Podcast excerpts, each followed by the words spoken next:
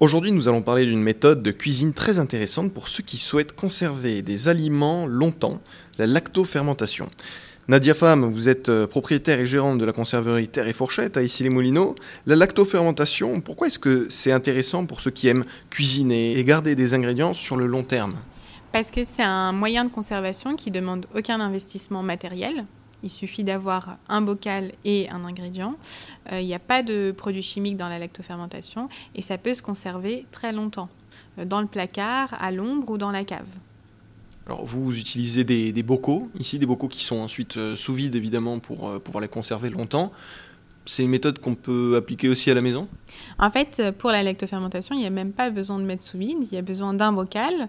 si on est sur des légumes, un peu de sel, le légume, et c'est bon, c'est parti, on fait nos pots. Du sel Pourquoi du sel?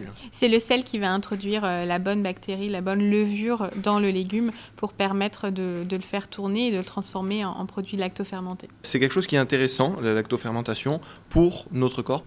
Euh, oui, tout à fait. En fait, ça va venir euh, introduire de nouveaux probiotiques dans l'estomac pour avoir une flore intestinale plus solide en soi. Quand on prend des antibiotiques, ça vient tout nettoyer, ça efface en fait les bonnes et les mauvaises euh, bactéries. La lactofermentation va réintroduire des bonnes bactéries.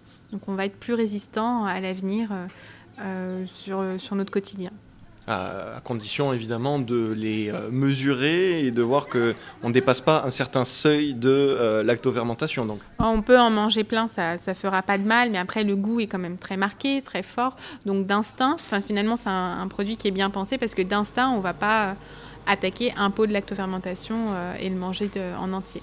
On va venir en mettre un petit peu dans une préparation pour que le goût soit bien équilibré. Et tout ça est évidemment à retrouver sur la page Erzen. J'étais avec Nadia Femme à sa conserverie Terre et Fourchette à issy qui nous parlait de la lactofermentation. Merci beaucoup Nadia. Mais merci à vous.